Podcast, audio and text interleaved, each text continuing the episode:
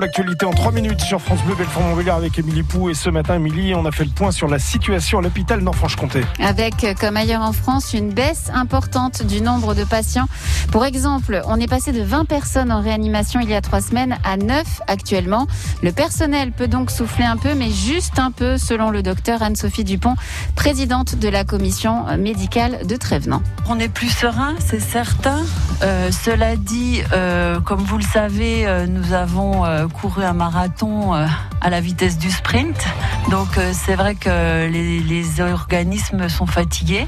On est quand même beaucoup plus serein, mais il faut quand même rester vigilant. Le docteur Anne-Sophie Dupont était notre invitée tout à l'heure. Vous pouvez la réécouter en intégralité sur votre appli mobile France Bleu. Des chiffres de bon augure avant la troisième phase du déconfinement. Ce sera mercredi avec le couvre-feu à 23h, la réouverture des salles de restaurant ou encore des salles de sport, comme celle à Montbéliard de l'ancien international de football formé à Sochaux, Kamel Meriem. On était impatient de pouvoir euh, réouvrir, de pouvoir euh, bah, retrouver notre, euh, notre clientèle. En fait, euh, voilà, ça, ça, ça, va faire neuf mois qu'on est fermé, donc, donc surtout hâte de, hâte de pouvoir retrouver, retrouver nos clients et puis partager, partager du sport ensemble.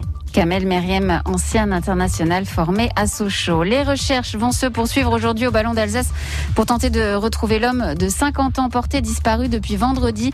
Les gendarmes seront aidés par un chien de race Saint-Hubert, des chiens spécialisés dans la recherche de disparus. L'actualité de ce matin, c'est aussi le projet de loi de bioéthique. Qui se retrouve une nouvelle fois devant l'Assemblée nationale, troisième fois en deux ans, avec notamment son projet phare le plus polémique, la PMA pour toutes, la procréation médicalement assistée pour les femmes célibataires ou les couples de lesbiennes, à l'image d'Alice et sa compagne. Je pense que c'est vraiment une avancée, que c'est urgent et qu'il y a beaucoup de couples et de femmes qui dépendent de cette loi pour avancer dans leur projet de vie et leur projet de parentalité.